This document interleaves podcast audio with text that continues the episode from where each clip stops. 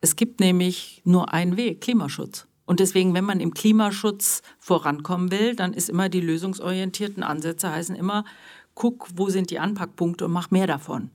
Und dann musst du natürlich auf die Bürger, aber auch auf die Wirtschaftsbosse, du musst auf die Partner in den anderen Systemen gucken, die, besinnen, die du mitnehmen kannst. Ja, und damit selektiert sich schon der Blick nicht nur auf, also weg von nur, wo sind die Gegner, wo sind die, die es noch immer nicht geschnallt haben, sondern hin zu denen, wo sind eigentlich Bündnispartner, so wie du es vorhin gesagt hast. Mit Essen spielt man nicht. Der Podcast mit Oberbürgermeister Thomas Kufen. Seine Gäste sind Essener Persönlichkeiten, die die Stadt durch wirtschaftliche Innovation, soziales Engagement oder herausragende sportliche Leistungen prägen.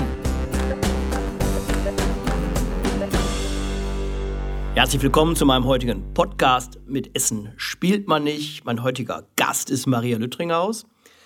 Sie ähm, ist wieder da, könnte man sagen. Es ist ähm, so, dass man auch den einen oder anderen Stoßseufzer hört. Maria ist wieder da und ähm, ist so aktiv wie ähm, ganz zu Beginn ihrer politischen Karriere, als es auch darum geht, in den Stadtrat einzuziehen für die Grünen. Heute geht es darum, in unserem Podcast Maria Lüttringhaus ein bisschen näher kennenzulernen, auch zu wissen, was treibt sie eigentlich an. Denn da muss etwas ganz gewaltig antreiben, so rastlos wie sie ist. Aber sie schafft es auch, viele, viele Menschen zusammenzubringen für das Thema Umweltschutz und Klimaschutz, für einen besseren Radverkehr. Und ihre Herzensangelegenheit ist sicherlich das Thema Inklusion.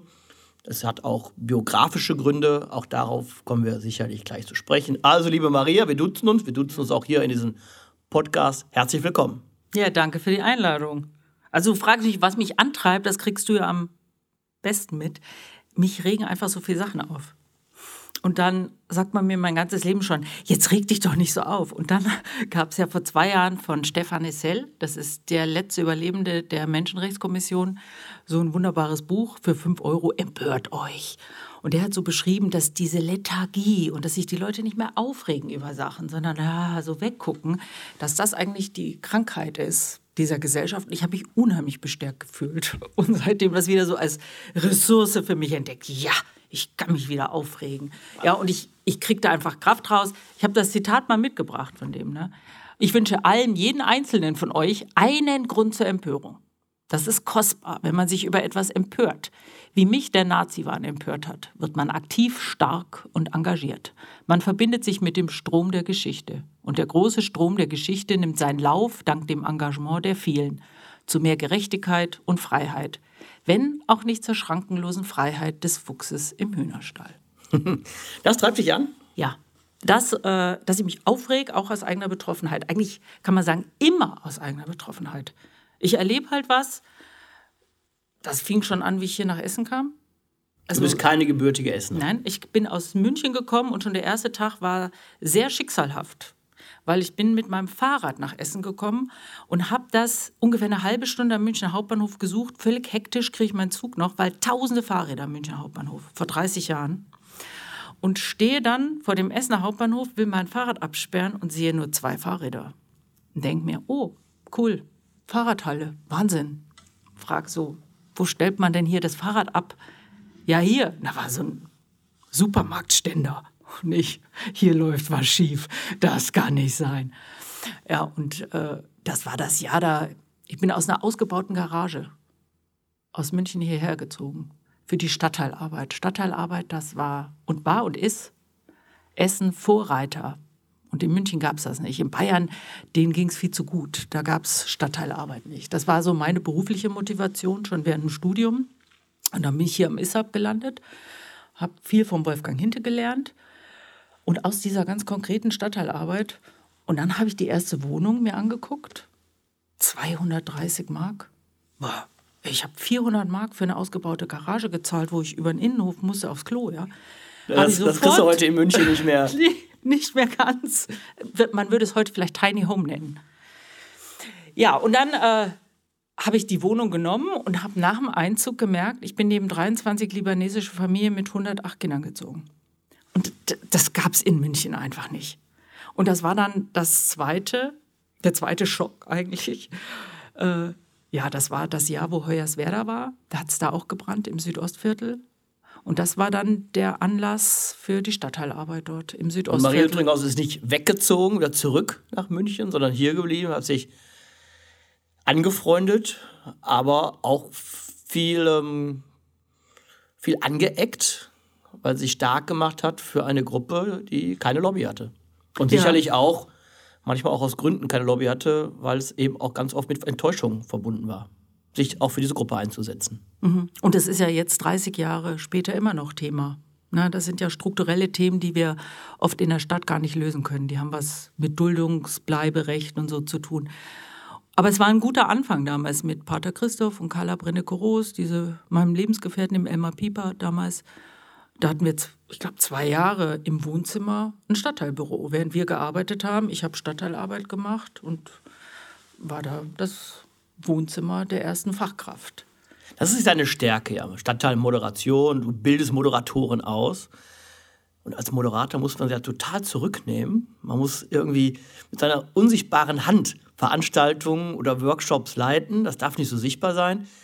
Das kann man sich aktuell, wenn man dich erlebt und auch wie du einsteigst in Diskussionen, wie du auch ungeduldig bist beim Thema Umweltschutz, Klimaschutz, für einen besseren Radverkehr, dann denkt man, ist das jetzt der Ausgleich, weil du dich beruflich so zurücknehmen musst? Dann ähm, platzt es manchmal so aus der raus bei Veranstaltungen. Was, wann ist die Maria Lüttringhaus wirklich echt? Man hat ja viele Gesichter und die sind alle echt. Ne? Man ist anders als Mutter, man ist anders im Beruf und man ist anders als Bürgerin. Und ich glaube, die alle Facetten gehören da mir, zu mir. Das ist so eine Dynamik, glaube ich, die Dynamik, die mir auch Energie gibt, dass man immer wieder aus einem Thema andere Themen entdeckt. Das war dann nach dem Aufbau des Südostviertels, Stadtteilprojekt, war das, sollte der Allbau verkauft werden in dieser Zeit. Und wenn du aus einer ausgebauten Garage kommst und dann soll das städtische Wohnungsbauunternehmen verkauft werden, das war mein erstes Bürgerbegehren. Das war das erste Bürgerbegehren in NRW. Damals mit der DKP. Ich wusste noch gar nicht, dass es eine DKP noch gibt, wenn man aus Bayern kommt. Ähm, das vielleicht als kleinen Gruß auch an, an den Allbau. Man weiß nie, welche Bündnispartner man im Leben mal brauchen könnte. Also das will sicherlich Ja. niemand mehr den Albau verkaufen, weil er dafür auch Ja, nicht das- nur Wohnungen zur Verfügung stellt, sondern auch Stadtentwicklung mittlerweile macht. Mit Dirk Miklikowski bin ich sehr stolz und deshalb möchte ich auch, dass er wieder mehr behält ähm, und weniger ausschütten muss zukünftig an die Stadt. Und deshalb, ähm, glaube ich, braucht er auch die Hände frei, um Stadtteilentwicklung anzuschieben. Wohl wissend, er hat von dem gesamten Wohnungsmarkt ein, zwei Prozent. Aber trotzdem kann man damit Akzente setzen. Und wir werden zukünftig gerade was preiswerten Wohnraum für kleine Einkommen sicherlich auch nochmal genau drauf schauen. Machen wir alle Mietsteigerungen mit, auch beim Albau, oder brauchen wir da auch nicht auch für eine vernünftige Durchmischung im Stadtteil auch genau da eine gezielte Mietenpolitik? Die Diskussion müssen wir im neuen Stadtrat führen, weil da spielt der Albau eine große Rolle, denn insbesondere dort, wo er in einigen Straßenzügen, Stadtquartieren eine sehr starke Rolle hat. Und, und die sind ja dann auch eingestiegen in die Stadtteilarbeit. Das war dann so schön, man lernte sich kennen, man beschnuppert sich und das ist auch Teil meiner Motivation, dass man dann über die Gespräche ja auch immer wieder mitkriegt, wo geht was zusammen, dass aus allem Widerstand und allen Reibungen immer auch Annäherung passiert. Das Beispiel mit der DKP ist, ein gutes Beispiel, weil man hat den Eindruck, Maria Lüttringhaus ist in der Wahl ihrer Freunde, wenn es um die Sache geht, nicht wählerisch. CDU, DKP, wenn sie der Sache zustimmen und mitstreiten, dann sind sie erstmal willkommen. Ja, das hast du ja. Ich war ja danach, ich kam ja als Aktivistin, wurde ich dann die Nummer eins auf der Liste in den Rat damals. Für die Grünen. Und da haben wir uns ja erst kennengelernt. Für die Grünen und äh, ich bin ja seitdem, ich bin ja immer parteilos geblieben. Also ich war, glaube ich, die einzige parteilose Fraktionsvorsitzende. Ähm, dann mit dem Merdat Mustafizadeh. Das ist ja jetzt ganz spannend, der OB-Wahlkampf für mich jetzt so, mit Blick auf diese gemeinsame Geschichte. Du kennst alle. Und da war, genau, da war ja Merdat Mustafizadeh und ja, wir beide und du, wir haben ja oft am Rand der Ratssitzungen so unsere Gespräche geführt, um zu gucken, war ja damals noch SPD-Mehrheit, ne? wo und wie könnte was zusammengehen. Und das äh, waren tatsächlich immer sehr sachorientierte Gespräche, ne? zu unterscheiden, wo sind, was ist die Person und was ist die Sache dahinter. Und auch wir sind und waren uns lang nicht immer grün, aber ich mag das sehr, ich kann das sehr schätzen, wenn Menschen diese Kompetenz für sich haben, Menschen zu begegnen und Sachverhalte zu differenzieren. Ich glaube, das muss auch ein Oberbürgermeister. Also er muss erstmal offen sein, zuhören. ich sage meinen Leuten auch, ich spreche mit allen. Ich musste immer wissen, mit wem ich spreche, um das einschätzen zu können, was er sagt, ob es ehrlich ist und so weiter. Und das ist ähm, etwas, was ich als Integrationsbeauftragter gelernt habe. Da gab es viele Gespräche, die hätte ein Minister nicht führen können, mhm. weil das Gruppierungen sind, die ähm, vielleicht auch nicht so gut beleumundet sind, aber ein wichtiges Anliegen hatten, wo nicht ganz klar ist, wie Finanzierungsströme sind. Da war klar, ich gehe trotzdem hin und höre mir das an, weil äh, der Gesprächsfaden darf nicht abreißen. Aber nicht naiv. Man geht nicht naiv hin, sondern man muss genau wissen, mit wem man da am Tisch sitzt. Dann kann man auch da gut mit umgehen in so einem Gespräch und hatte ich hinter den Eindruck, man ist da instrumentalisiert worden, über den Tisch gezogen. Mhm. Ja, aber jetzt ist Klimaschutz ein großes Thema. Ähm, Parents for Future. Ja, sind zwei Themen, die ich jetzt mache. Das eine ist die Inklusionsarbeit, können wir gleich drauf gehen. Das andere ist äh, tatsächlich der Klimaschutz. Das ist da bist du jetzt wieder politisch aktiv geworden, ja. aber Parteipolitik ist jetzt für dich vorbei. Ähm, ich glaube, du hast es sogar selber gesagt, deine Ebene ist doch die Basis, wo man sehr aktiv sein kann. Und das ist für mich jetzt auch erstmal tatsächlich die Basis, wo ich aktiv bin.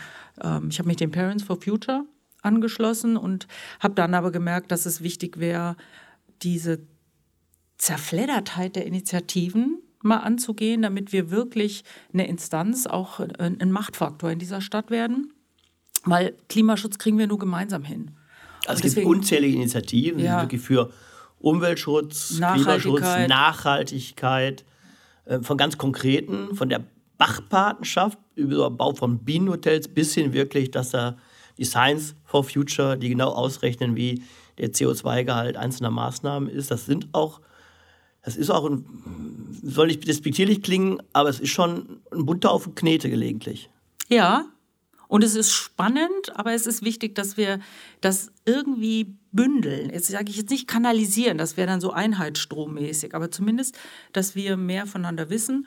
Und deswegen hatten wir, äh, habe ich zusammen mit der Christiane Gregor von den Parents und vor allem mit dem Björn Ahaus, der jetzt auch im Radentscheid viel unterwegs ist, ja diesen Gründungskongress organisiert, gemeinsam für Stadtwandel in der Zeche Karl Anfang des Jahres, dass wir uns zusammentun als eine Plattform. Wir entwickeln uns. Wir wissen noch nicht, wie genau, welche Organisationsform, aber als eine Plattform, dass wir in Handlungsfeldern voneinander wissen und die auch in Gesprächen und in Aktionen immer gemeinsam angehen. Das ist die Intention. Wir haben viele Gespräche geführt.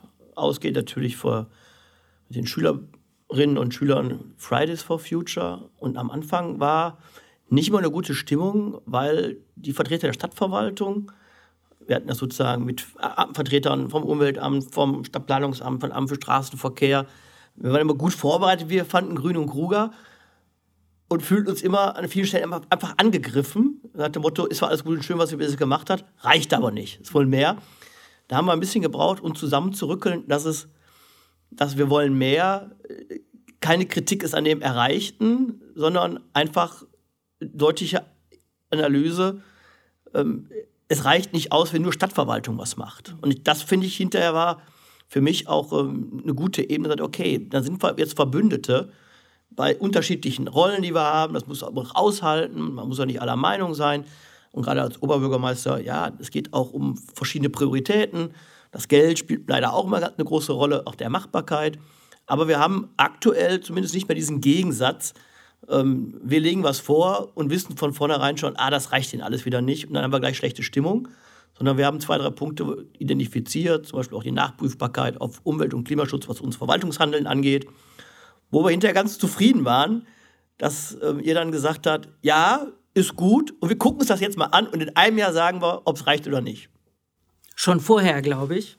Wir werden uns schon vorher zu Wort melden.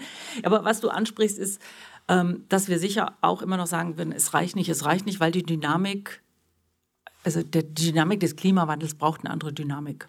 Und da hat uns Corona jetzt natürlich ausgebremst, aber wir müssen jetzt richtig Fahrt aufnehmen. Und was, glaube ich, der, das eigentlich Wichtige ist, ist, dass wir diesen Transformationsprozess tatsächlich verstehen, dass es neue Verbündete gibt, nämlich die, die den Klimawandel so ernst betrachten und sagen, wir tun uns zusammen, überparteilich, über Verwaltungsgrenzen hinweg, über Bereiche hinweg, ähm, dass es neue Allianzen geben muss, weil das schaffen wir nur gemeinsam. Und früher war es eher so, da hat man dann halt für ein Projekt gekämpft und dann war man zufrieden, wenn es das Projekt ist. Aber wir kriegen den Klimawandel ja nur hin, wenn wir die Gesellschaft mitnehmen, alle.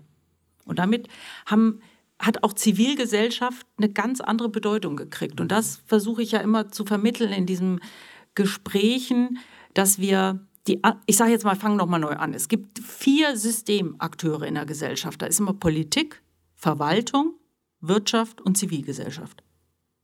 Politik wird finanziert. Die haben ihre Fraktionsgelder, die haben ihren Fraktionsgeschäftsführer, Verwaltung natürlich, ne, die haben dich, die haben die ganzen anderen, alles finanzierte Leute. Wirtschaft gibt es die Wirtschaftsförderungsgesellschaft zum Beispiel. Ne, wir hatten Strukturwandel im Ruhrgebiet, haben viel gestemmt, da können wir richtig viel was vorzeigen. Aber die Wirtschaftsförderungsgesellschaft kriegt 4,2 Millionen jedes Jahr. Und dann gibt es Zivilgesellschaft. Und für die Förderung der Zivilgesellschaft gilt eher so das Münchhausen-Syndrom, ja, die soll sich mal so selber aus dem Sumpf ziehen. Wenn wir aber wirklich die Gesellschaft mitnehmen müssen, dann brauchen wir Förderung von zivilgesellschaftlichen und ehrenamtlichen Engagement. Da können wir noch viel nachbessern.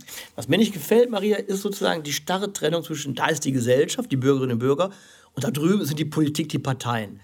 Ähm, Andersrum wird ja ein Schuh draus. Parteien wirken an der Bildungsbildung mit, so steht es im Grundgesetz, und sie rekrutiert sich aus den Bürgerinnen und Bürgern. Warum machst du so einen Gegensatz draus? Da die Politik und da die Bürger. Es ist es nicht eigentlich ein Miteinander ja. oder ein, ein, ein, ein, ein, ein Durchmischen und ein Hervorbringen von? Absolut. Deswegen freuen wir uns ja auch. Wir, wir kriegen ja tausend Einladungen. Wir können überall mitmachen. Die Türen stehen uns offen. Da ein Arbeitskreis, hier nochmal eine Untergruppe. Aber das musst du erst mal zeitlich stemmen. Und wir haben kein Personal, wir haben keine Ressourcen. Wir werden gerade so aufgrund des Engagements zu Berufsbürgern.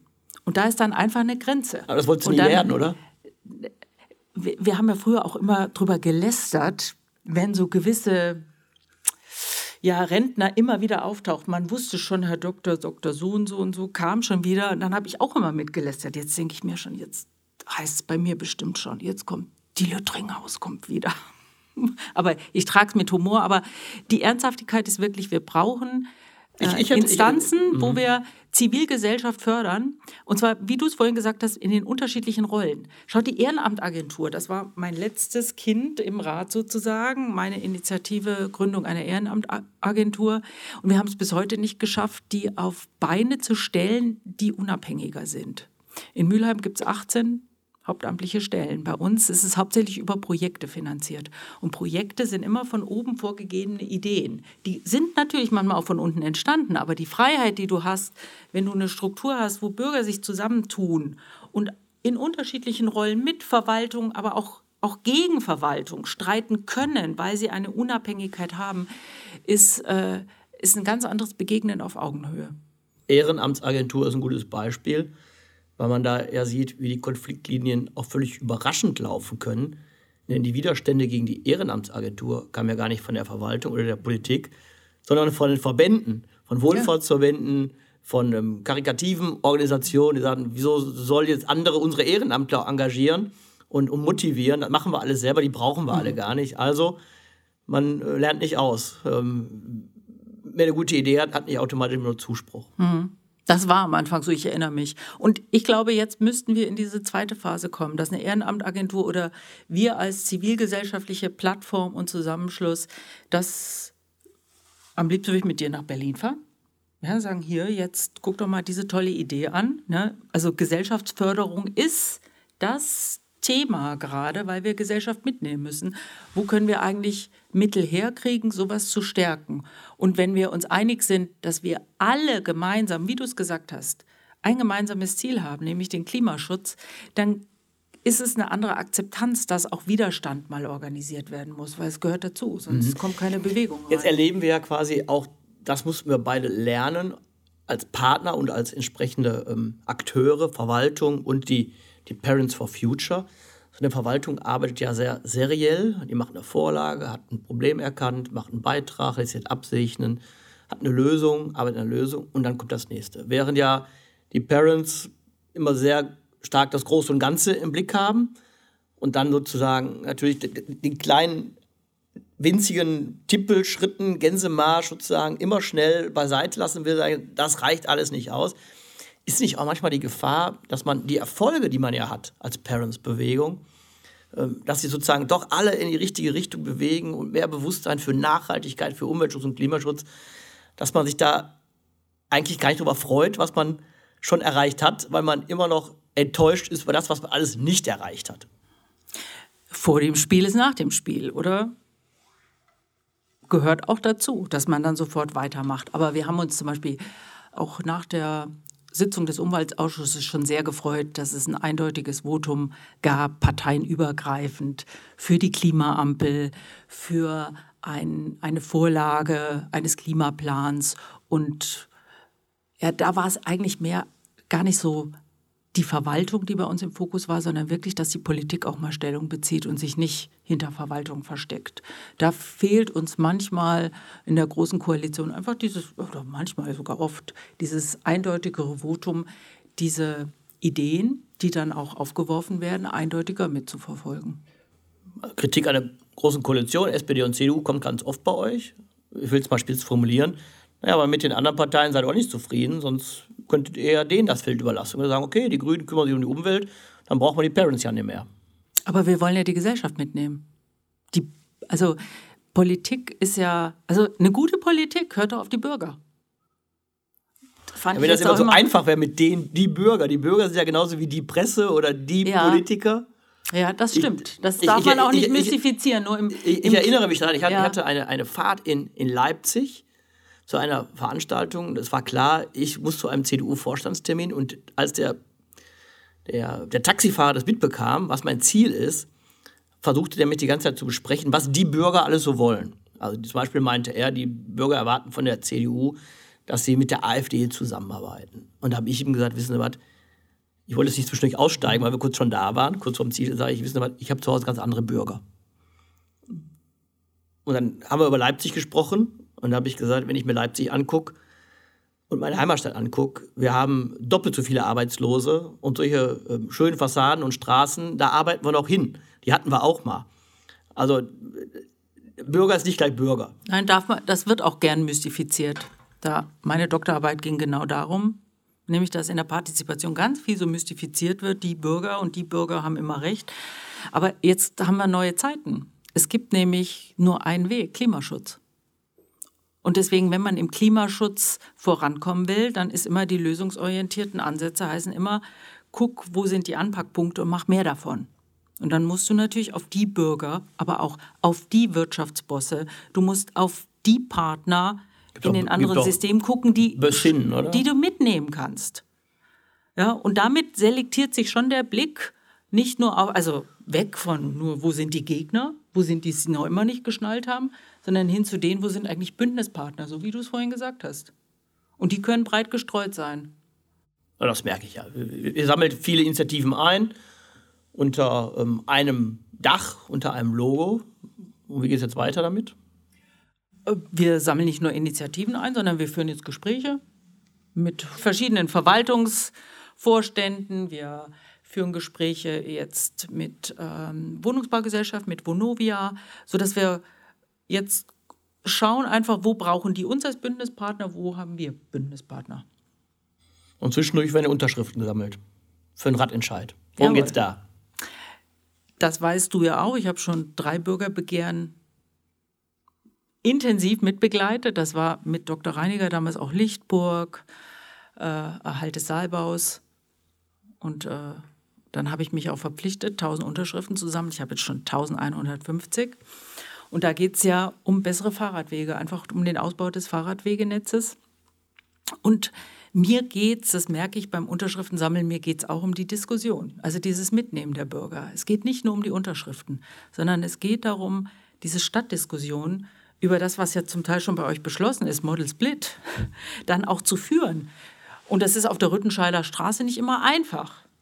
Die, also die Beschlüsse sind da, wir arbeiten dran.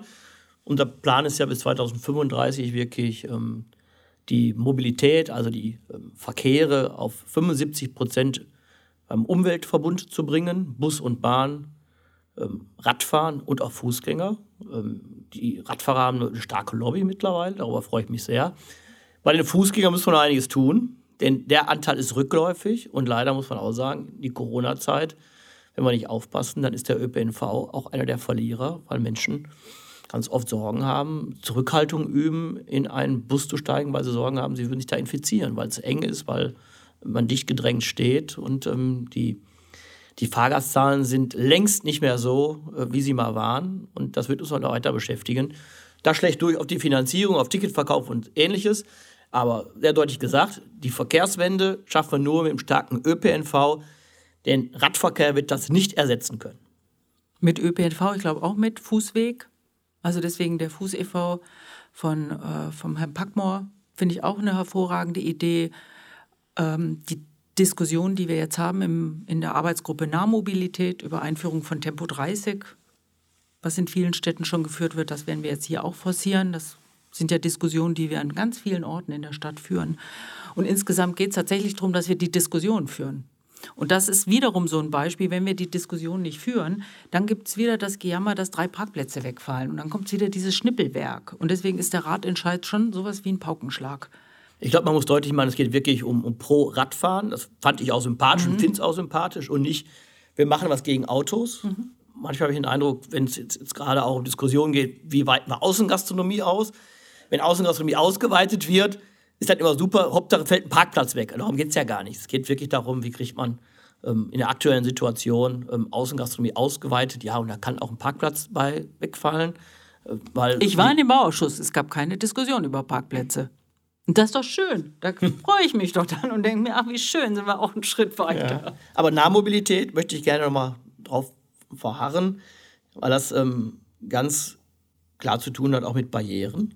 Da sind wir beim Thema Inklusion. Ich erinnere mich noch gut daran, mich hatte eine Bürgerin aus Rüttenscheid sogar angeschrieben, die ähm, im Rollstuhl sitzt und mich darauf aufmerksam machte, dass das viele Parken auf den Gehwegen es für sie eigentlich jeden Tag ein Glücksspiel ist, wie sie auf die andere Straßenseite kommt, weil sie immer wieder neue Wege suchen muss, wo der abgelenkte Bordstein ist, weil unter Umständen sie zwar runterkommt vom Bürgersteig, aber an der Stelle, wo sie rauf wollte, nicht wieder rauf, weil ein Auto steht.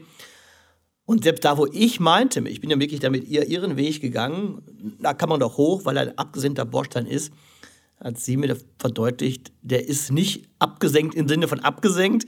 Wenn sie da jetzt hochfahren würde mit ihrem Rollstuhl, hätte sie Sorge, dass sie einfach umkippt, dass sie rausfällt aus ihrem Rollstuhl. Selbst wenn der für mich, als jemand, der nicht im Rollstuhl sitzt, vielleicht wirklich abgesenkt aussieht. Daraufhin habe ich ja mit unseren Leuten in der Fachverwaltung zusammengesetzt. Wir hatten so einen, einen Feuerwehrtopf, um genau Bordsteine abzusenken. Den haben wir mhm. wieder aufgefüllt und besprechen das auch mit den, mit den Verbänden, die näher dran sind. Aber ähm, das ist ja eigentlich, dass man überhaupt drüber reden muss. Das ist schon, schon bemerkenswert und ist ein Armutszeugnis für so eine Stadt, die ja natürlich auch sich vor allen Dingen auszeichnet, dass sie sehr viele Ältere hat. Wir sind demografisch gesehen, kann man positiv formulieren, die Entwicklung einigen anderen Städten voraus. Und trotzdem tun wir uns so schwer, was Barrierefreiheit angeht. Und ähm, das ist ein Thema. Und da habe ich noch genau vor Augen, da hast du schon eine Rampe aus Legostein gebaut. Mhm. Was hat es damit auf sich? Ja, äh, das ist ja ein Teil meiner Biografie. Du hast ja am Anfang gesagt, ich habe drei Kinder gekriegt, in, in der Radzeit sogar. Und die älteste ist die Emma. Und die Emma hat mit elf Jahren als einziges Kind auf dieser Welt Parkinson bekommen. Und die Erkrankung ist sehr sch schnell vorangeschritten und die ist äh, schon länger jetzt im Rollstuhl, hat ähm, ihre Sprache verloren, ist im Rollstuhl und dann erlebt man das plötzlich so hautnah, wie es ins Kreuz geht, wenn man Rollstuhl fährt, wie man nicht mehr kleine Barrieren hochgeht, dass er schon mit drei Zentimeter anfängt, dass man nicht in Straßenbahn kommt, dass die Leute in den Bus nicht zusammenrutschen, wenn du mit dem Rollstuhl da stehst, dass du drei Busse vorbeifahren, weil sie voll sind. Ja, und dann war das eben auch eines der Themen, wo ich sage, das gucke ich mir nicht nur an, da rege ich mich tierisch auf und dann war das sozusagen das nächste Thema. Und ich habe in dem Haus ein Wohnprojekt gegründet, das ist das Lüttringhaus All Inclusive. Da bist du ja dann auch Schirmherr geworden. Wohlweislich, weil ich schon dachte, dass ich mich schon wieder über so viele Sachen aufregen werde. Da braucht man dann jemanden auch im Hintergrund, wo man auch mal anrufen kann, sagen kann, so geht es jetzt einfach nicht weiter. Schirmherr, ich brauche dich. Das Lüttringhaus ist in, in Frohnhausen? Ja, das ist in Frohnhausen. Ich habe äh, hab da gewohnt, ich hab, äh, bin ausgezogen, weil junge Menschen in Nordrhein-Westfalen keine Einrichtung haben, wenn sie nur eine Körperbehinderung haben. Und die wollen nicht ins Altenheim. Und die müssten sonst ins Altersheim, ja.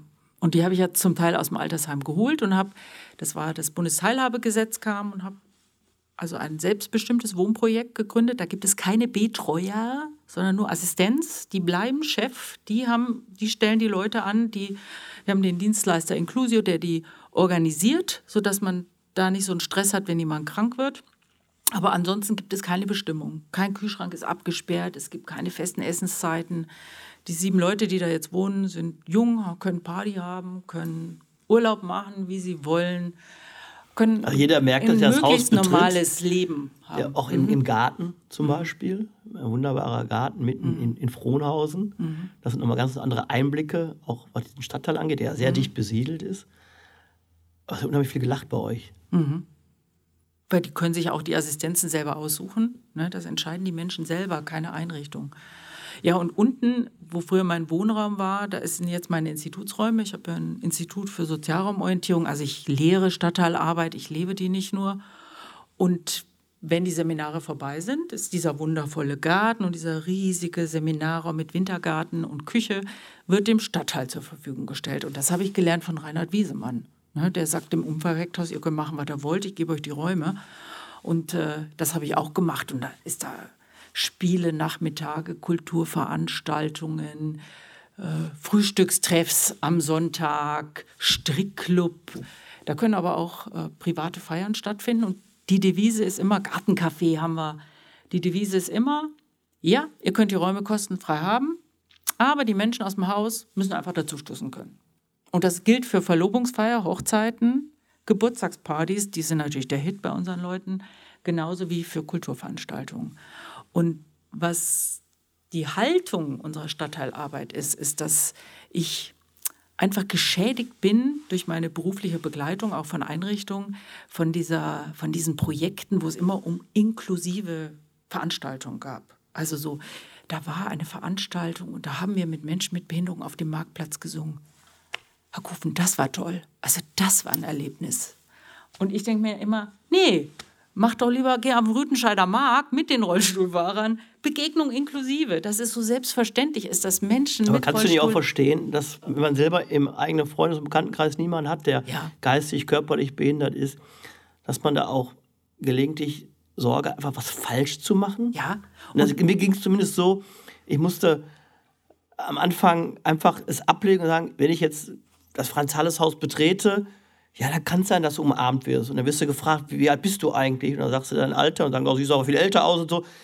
Und einfach damit normal umzugehen, da muss man auch sehr sich konzentrieren, weil man die große Sorge hat, was falsch zu machen. Ja. Und das stelle ich eben in Essen fest, hier trifft man auf so wenig Menschen mit Behinderung. Wenn ich in Hamburg bin oder in Bremen, das ist ganz anders im Außenblick. Und das haben wir eben aufgegriffen und haben zum Beispiel so einen Elektroscooter umgebaut haben den als Stretch-Limo sozusagen gebaut und da ist hinten ein Kaffeevollautomat drauf. Du kennst das, du hast das, das Quatschmobil. eröffnet, das Kaffee-Quatschmobil. Und damit fahren wir auf den Markt, fahren an Veranstaltungsorte und fragen einfach, wollen Sie einen Kaffee haben? Yo. Und danach stellen die Leute erst fest, oh Mist, der Kaffee ist heiß, jetzt muss ich hier stehen bleiben. Dann stellen die Assistenz im Fest. Nein, sie können direkt sprechen. Die haben nur eine Spastik. Die verstehen alles. Die haben keine geistige Behinderung. Können sie ganz normal reden. Ach so. Und dann sind das diese drei bis fünf Minuten, die so wertvoll sind und genau diese Lernerfahrung ermöglichen. Und dafür brauchen wir viel mehr Orte. Drum ist eben unser Motto, wir laden nicht zur Inklusionsveranstaltung ein, sondern bei uns ist Begegnung inklusive. Es ist ein ganz normales Gartencafé, Begegnung inklusive. Da sitzen dann halt am Tisch auch Menschen im Rollstuhl. Ja, und ich glaube, das ist der Weg, der, der eher so beiläufig was im Kopf bewirkt. Ja, nicht so aufgesetzt. Und den Weg würde ich gern weitergehen. Und da sind wir ja beim Thema. Ich kann das immer nicht ertragen, wenn man nur auf dieser Mikroebene ehrenamtlich engagiert ist. Es gibt, äh, wenn man die Wissenschaft anschaut, immer drei Ebenen. Das ist die Mikroebene ist immer der Stadtteil. Da wollen alle, haben alle Bücher geschrieben. Herr Schäuble hat ein Buch geschrieben und Kardinal Meiser hat ein Buch geschrieben, alle. Das finden alle toll, ja, die Feste vor Ort und helfen und kümmern. Und dann geht es aber auf die Ebene, wo es unbequem wird für die Institution. Das ist die Meso-Ebene. Das ist die Ebene, wo Maria nervt. Und dann gibt es noch die Ebene, wo es ganz große strukturelle Veränderungen sind, wo man sagt, da muss man grundsätzlich ran. Und mit dem Inklusionsprojekt ist es jetzt zumindest gelungen, ich habe ein paar politische Salons gemacht, den Landschaftsverband Rheinland ja zu gewinnen, dass äh, Frohnhausen Modellprojekt wird mit drei, zwei anderen noch, dass wir eben schauen, wie können eigentlich so strukturell Erkenntnisse gezogen werden, dass nicht nur einzeln immer Bedarfe gedeckt werden, die uns Steuerzahler auch viel Geld kosten. Ja, ich sage nur ein Beispiel, wenn es keinen barrierefreien Physiotherapeuten gibt in Frohnhausen keinen barrierefreien Arzt, dann muss man den Bedarf decken, dann brauchen die Menschen Begleitung. Oder eine ältere werdende Gesellschaft schafft das nicht mehr allein, heißt Hausbesuch. Und dann kommt die Rampe aus den Legosteinen. Und dann kommt die Rampe aus Legostein. Und dann wurde, wir bauen also aus Legostein Rampen, aber wir kaufen nicht die Legosteine, wir haben auch keine 20.000 Euro bei der Aktion Mensch beantragt, sondern wir haben gesagt, das muss ein Inklusionsprojekt sein. Wir haben tonnenweise, also diese gelben Tonnen voll Legosteine gesammelt aus dem Stadtteil. Die Kitas, die Schulen, die Kirchengemeinden, alle haben Legosteine gesammelt. Und dann hieß immer, damit die Menschen dann in die Geschäfte kommen. Nein, damit die Geschäfte ihre Kunden nicht verlieren. Also nicht immer dieses, ach, für die armen Menschen mit Behinderung. Und dann der damalige Chef der Wirtschaftsweisen, Christoph Schmidt, hat dann auch die Schirmherrschaft übernommen, um einfach dieses Denken auch nochmal zu platzieren. Ne? Wir müssen Dinge anders betrachten. Aber da finde ich, das ist aber ein, ein schönes Bild oder auch am Ende unseres Podcasts hier stehen bleiben. Die vielen, vielen bunten Steine, die Menschen zusammengetragen haben, um einfach Barrieren zu überwinden. Für Menschen mit und ohne Beeinträchtigung und für den Klimaschutz. Jawohl. Dankeschön fürs Gespräch. Ja, und ich freue mich auf viele weitere Gemeinsamkeiten und Reibungspunkte. Es bleibt spannend. Vielen Dank. Das war Mit Essen spielt man nicht. Das Podcastgespräch mit Oberbürgermeister Thomas Kufen. Vielen Dank fürs Zuhören und bis zum nächsten Mal.